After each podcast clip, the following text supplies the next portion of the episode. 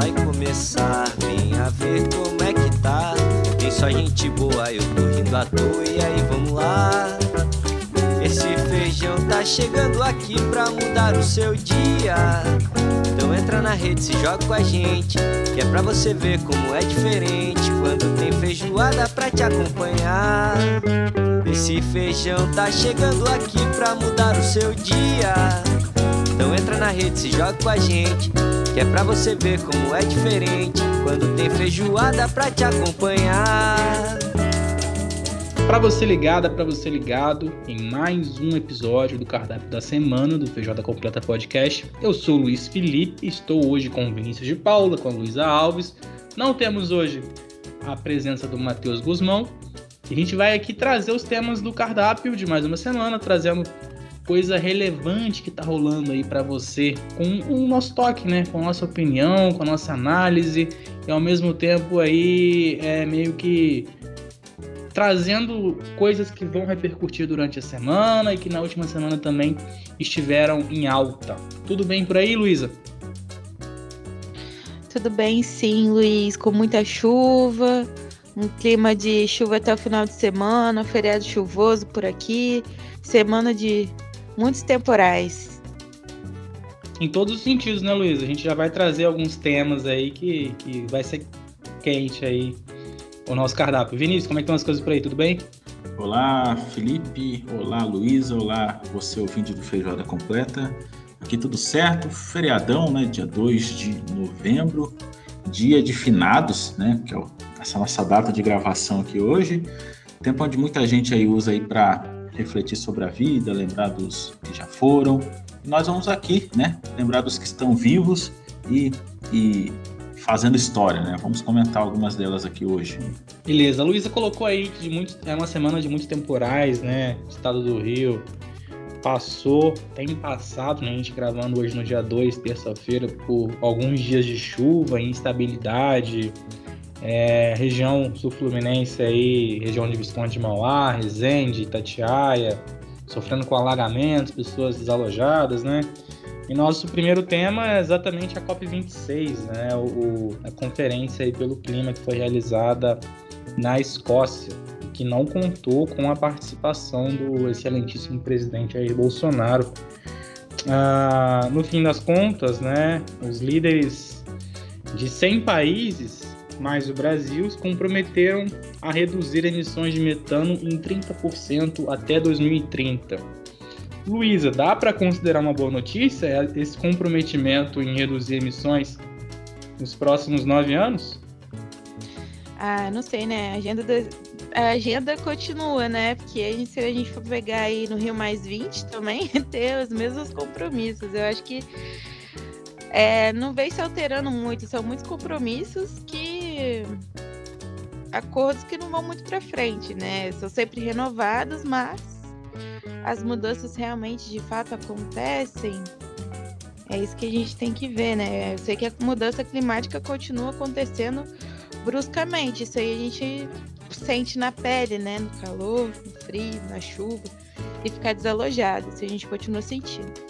A falta de presença do presidente não é nenhuma novidade, né? Ele continua sendo uma figura é, não benquista por muitos países, mas também com pouco a se falar, né? Ele não tem muito o que dizer, né? Ele não tem muitos grandes exemplos para dar, inclusive em tudo que o país vem passando, inclusive em relação à questão de queimadas, a poluição, a tendência vem sendo piorar, né? A gente teve a presença também da, até da Rainha Elizabeth, né? Com a sua participação na, na COP. Agora, se até a rainha teve lá, mesmo em vídeo, né? Aparecendo e pedindo que os outros líderes se comprometam de fato, bom, vamos ver se vai acontecer alguma coisa. O que, que você acha, Vinícius? Pois é, né? A gente que acompanha né, diversos desses tipos de eventos aí ao longo da, das últimas décadas, né? A gente sempre olha com esperança, mas também com desconfiança, né, do, do real comprometimento de todo mundo com, com esses, com a redução, né, de, de, de CO2 no, no, no ambiente, a questões das florestas. É sempre assim um tema extremamente importante, mas as pessoas percebem né, que pode ser também, também apenas cumprimento de protocolos. Né? Ah, é importante a gente ter atenção a esses temas, uma vez que as mudanças climáticas né, é um tema que realmente vai sempre atrapalhar a vida das pessoas. Eu que moro aqui no, na, no, no eu vou dizer no estado da Amazônia, né, mas no, na região amazônica, eu, eu sei o que é isso. Quem eu moro aqui em Canão dos Carajás, que é sudeste paraense, que é uma área de só de pastos, não, não tem florestas assim muito perto e aqui é muito muito quente. Então a gente sabe o que é a, a falta de, de, de, de florestas, a falta de você ter é, áreas de preservação ambientais, onde você vai conseguir é, preservar ali riachos ali, pequenos afluentes e, e, e, ter florestas assim é muito importante para que eles sejam preservados e não sequem. Ao mesmo tempo, a gente tem que ter um, cuidado também né, com, com, com essas políticas, porque ela passa por, por, grandes países, por grandes corporações, que também têm interesses nessas mudanças. Né? Quando você fala assim, não, vamos desinvestir né, em matrizes energéticas de combustíveis fósseis, isso implica você mudar totalmente também a, o arranjo econômico do mundo inteiro. Então, de certa forma, a riqueza vai passar de mão, né? Então, se hoje a gente está falando aí de sair dos combustíveis fósseis, a gente vai ir para outras matrizes energéticas que têm outros donos, né? Então, aí já vai também para um, um, um, pensamento, é, então, quem, quem vai ser né, os donos do mundo da vez, né? E a gente que é um país produtor de petróleo, né? E que tem aí sua segunda maior empresa sendo a Petrobras, né? E que dependemos né, do, do seu funcionamento, a gente também fica um pouco com um o pé atrás. E muito do que a gente está passando aí do aumento dos combustíveis também já tem a ver um pouco com o desinvestimento que existe né, sistemático dos países, das empresas, em combustíveis fósseis, em gás natural. Então, essa crise energética aí também é um ponto de atenção para que também as coisas sejam feitas de forma mais sustentável e não assim de forma abrupta.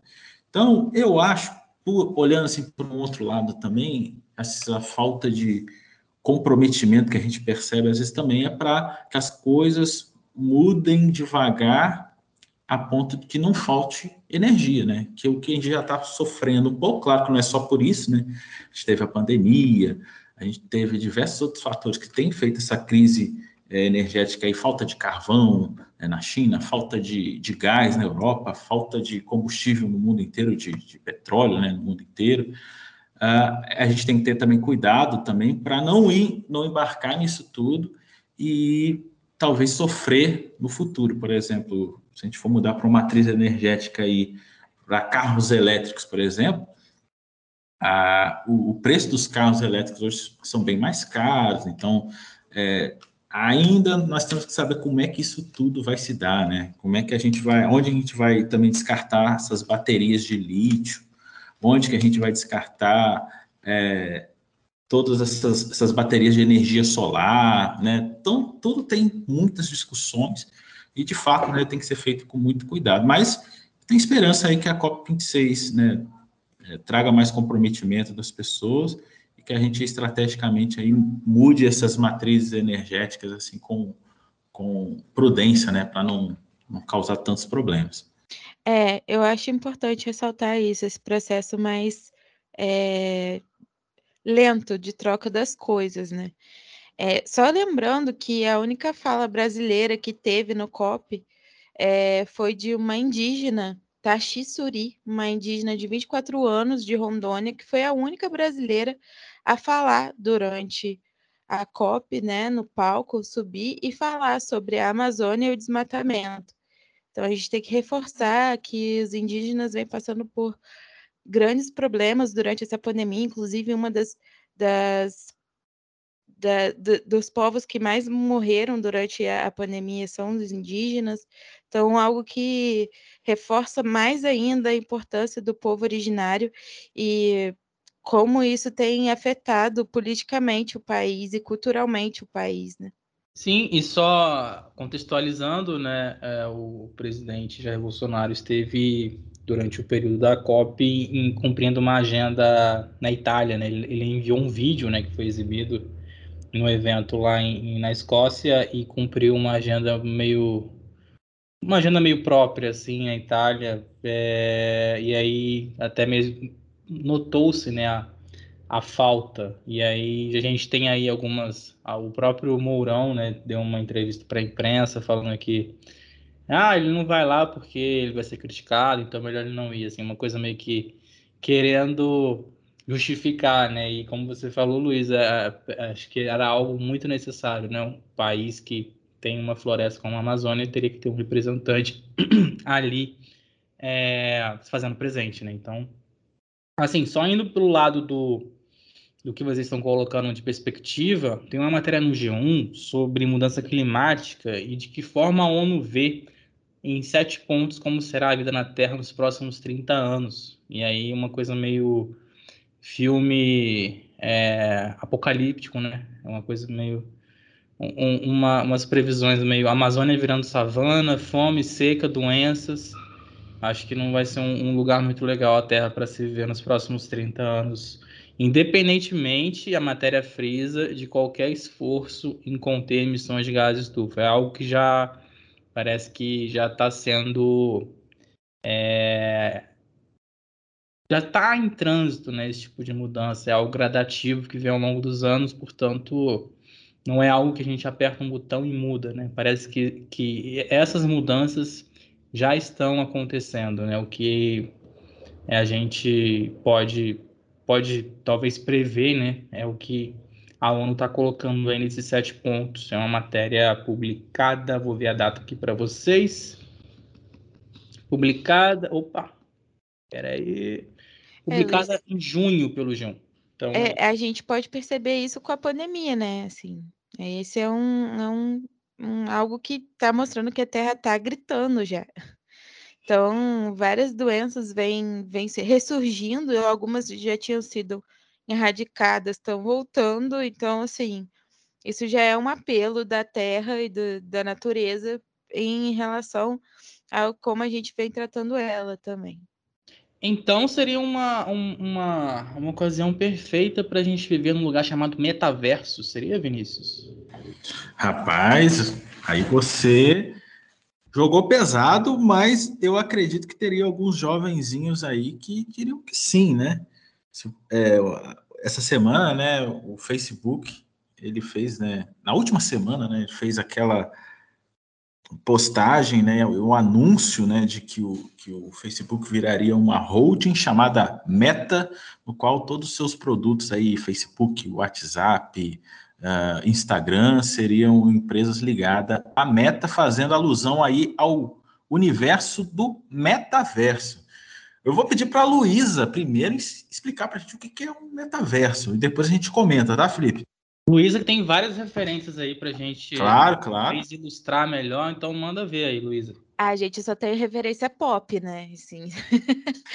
então, não sei se assim, eu comentei, né, que tem o Detona Ralph é, é, quebrando a internet, que é uma ideia do é um desenho animado que o personagem Detona que é de um, é um, um jogo bem antigo, com a Venelope, que também é um, é um jogo, é, eles vão entrar dentro do universo da internet. E dentro do universo da internet, que seria esse metaverso, é como se as empresas que estão na internet tivessem seus próprios espaços, assim, e as pessoas pudessem frequentá-los.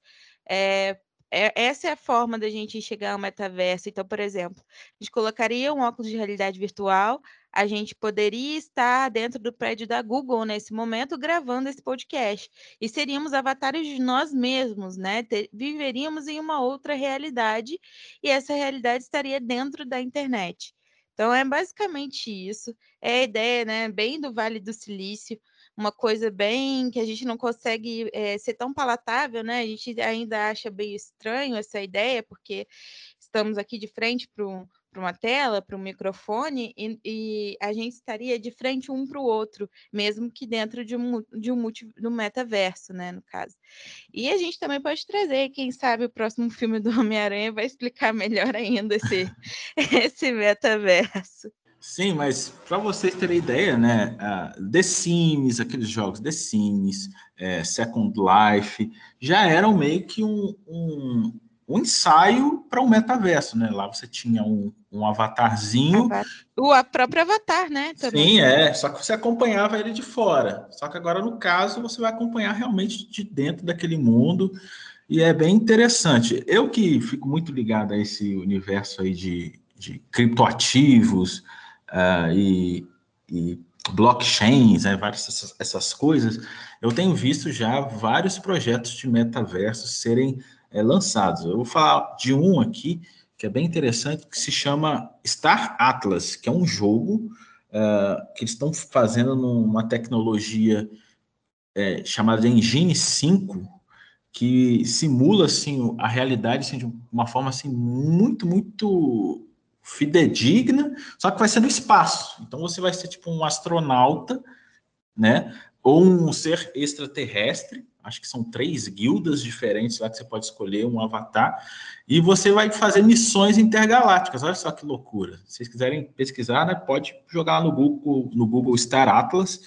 E então você vai ter lá é, naves espaciais, planetas, é, você vai poder comprar essas naves, vai poder comprar é, o, os trajes lá do, do seu avatar e vai fazer missões e o melhor de tudo, você vai ganhar dinheiro com isso. Então, eu imagino que vai ter muita gente que vai passar, ao invés de passar oito horas por dia no escritório, vão passar lá oito horas por dia dentro do metaverso trabalhando. Então, lá vai ter, tipo, mineração de metais preciosos, você vai fazer missões uh, bélicas também e isso está movimentando o mercado de, de criptomoedas.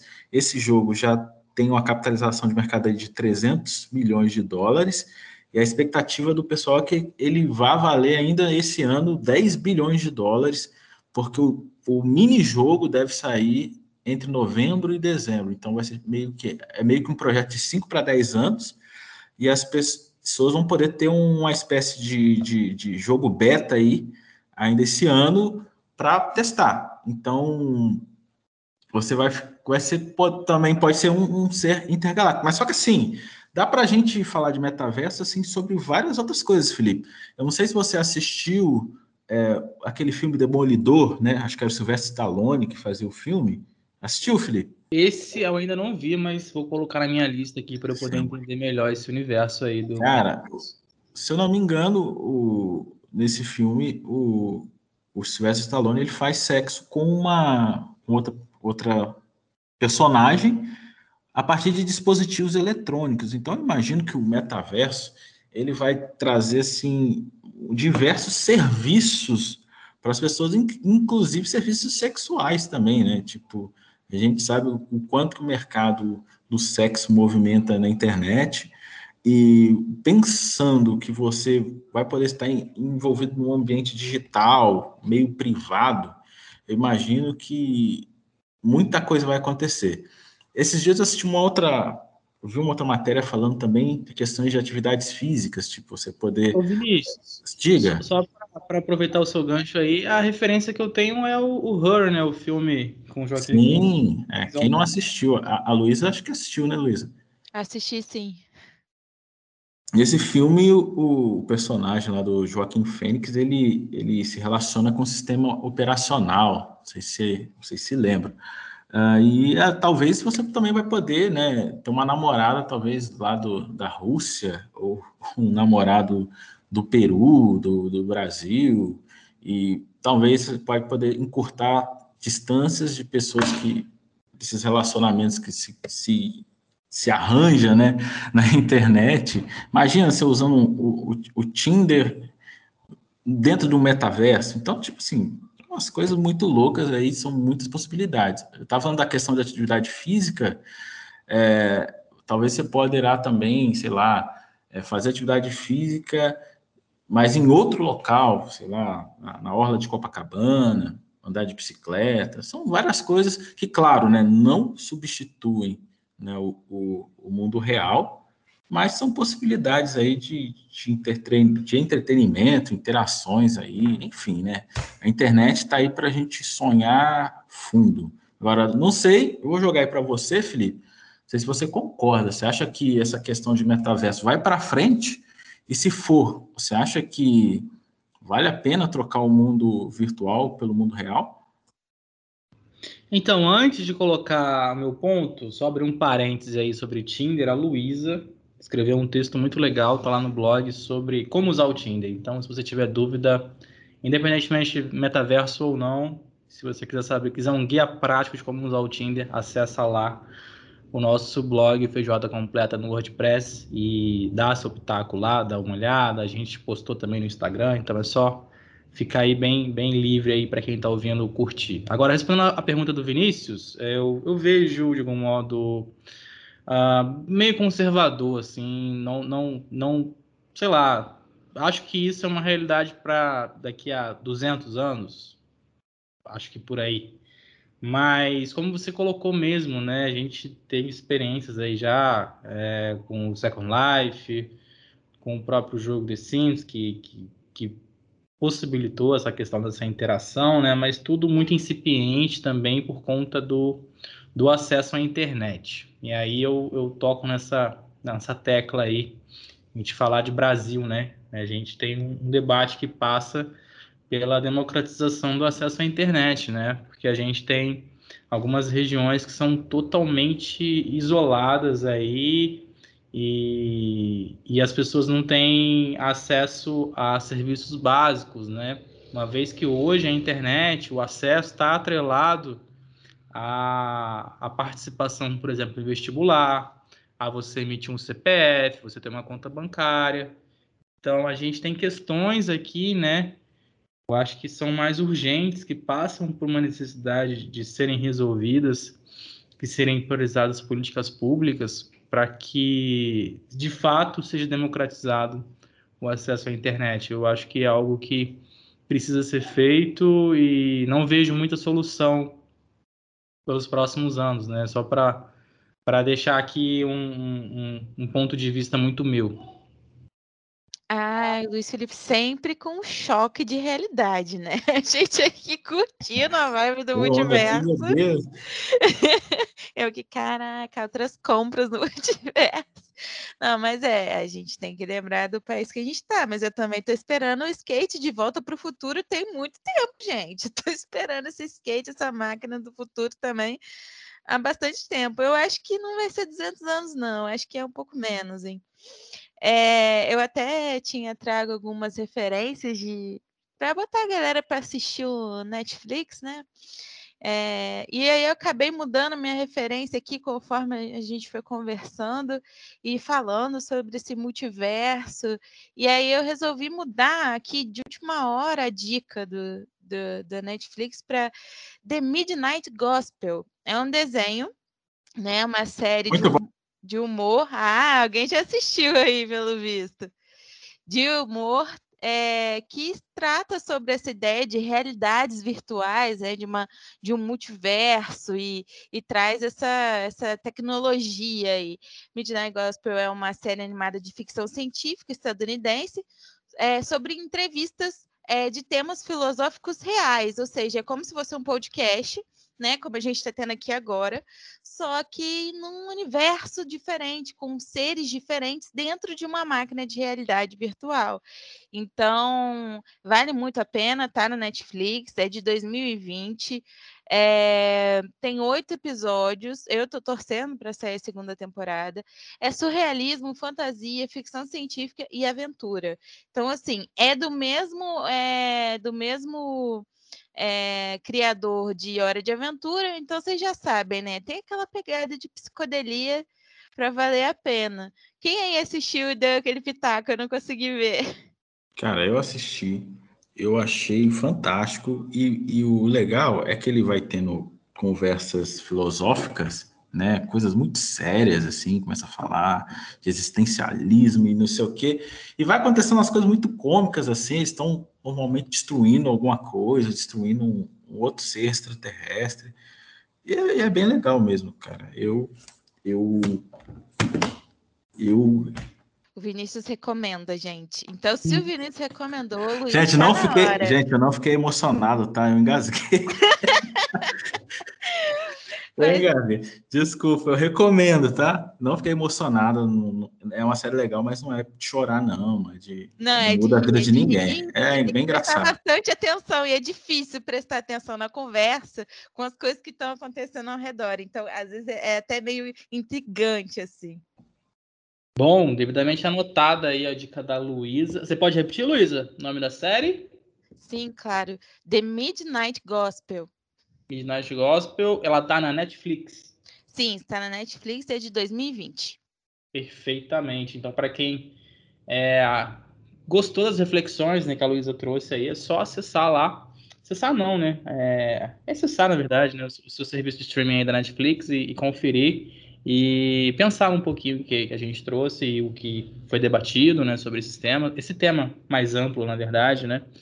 E basicamente é isso. Acho que é, passa muito essa questão do, do, metaverso. A gente, eu vejo isso. A gente tem muitas questões é, internas, né? Mas é, longe de mim ser um pessimista aí, como talvez possa parecer, né? Mas acho que, que a gente tem a própria mesma questão da, da, vinculação do Enem, né? Você tem que acessar a internet, muitas pessoas não conseguem fazer porque não tem acesso à internet. Então, é, acho que se a gente conseguir sei lá, canalizar o debate público para trazer decisões que vão mexer aí, né, na, no acesso à internet democratizar de fato, todo mundo só tem a ganhar, né? Existe um fundo aí de acesso a serviços de telecomunicações que já arrecadou ao longo dos anos, acho que dos últimos 20 anos, 21 bilhões, né?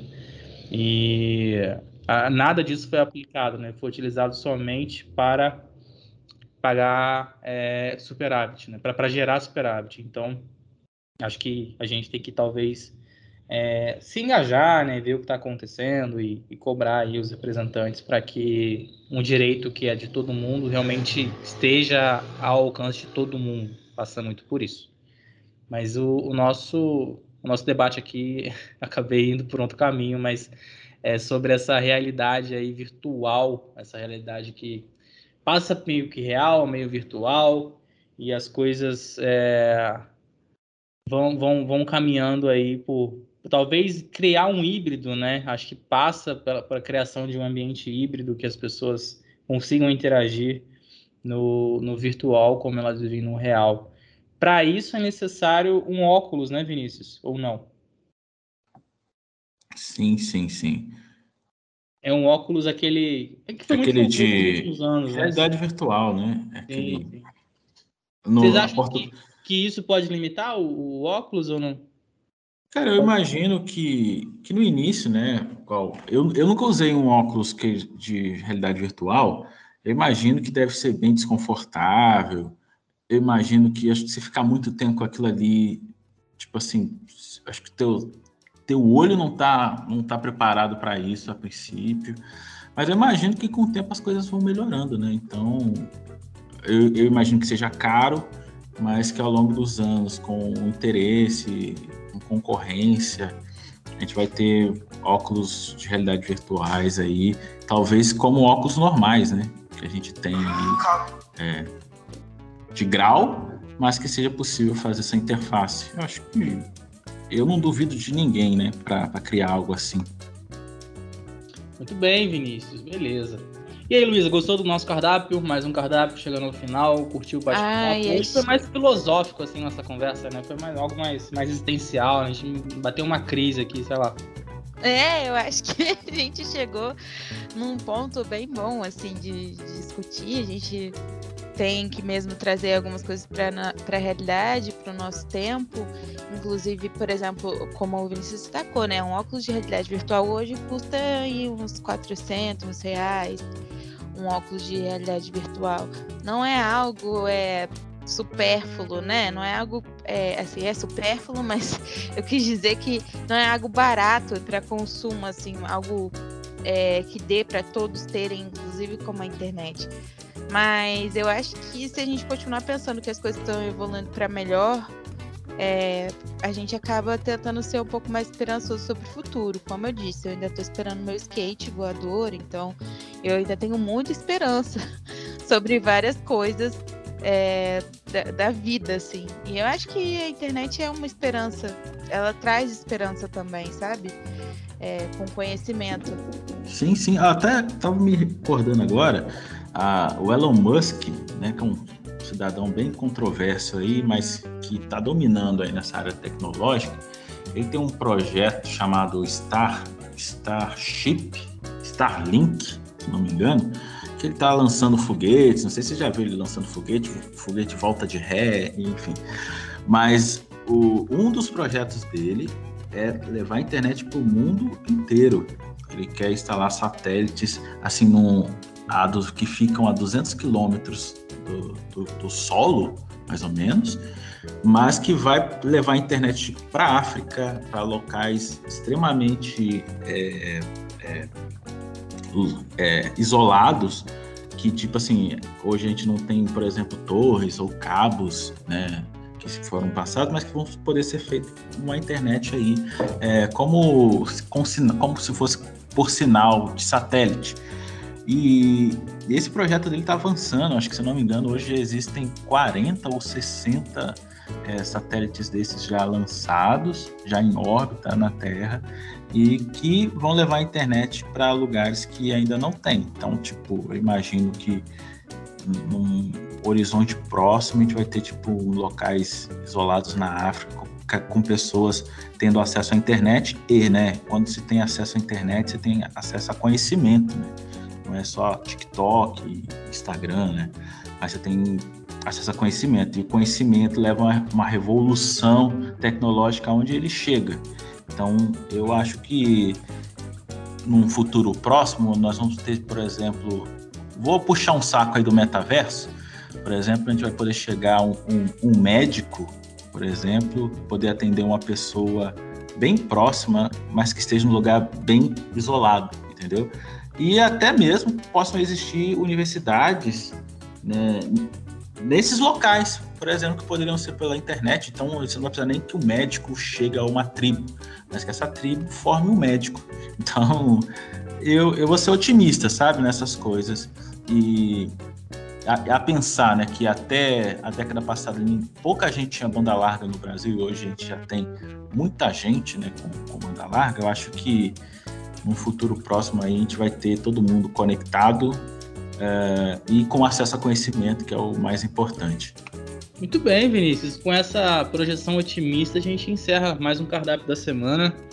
Hoje, comigo, Luiz Felipe, com o Vinícius de Paula, com Luísa Alves, a gente trouxe vários temas do nosso cotidiano, repercutiu a COP, falou de metaverso, trouxe dicas de Netflix. Então, fica a dica aí, várias dicas na verdade, né? Agradeço você que ouviu a gente até o final, agradeço também ao Luiz Luiz Queiroz, que é nosso editor de áudio, e também a Duduca Filmes, que assina aí o nosso podcast. Um abraço, até a próxima, valeu! A feijoada vai começar, ver como é que tá. Tem só gente boa, eu tô rindo à toa, e aí vamos lá. Esse feijão tá chegando aqui pra mudar o seu dia. Então entra na rede, se joga com a gente, que é pra você ver como é diferente quando tem feijoada pra te acompanhar. Esse feijão tá chegando aqui pra mudar o seu dia. Então entra na rede, se joga com a gente, que é pra você ver como é diferente quando tem feijoada pra te acompanhar.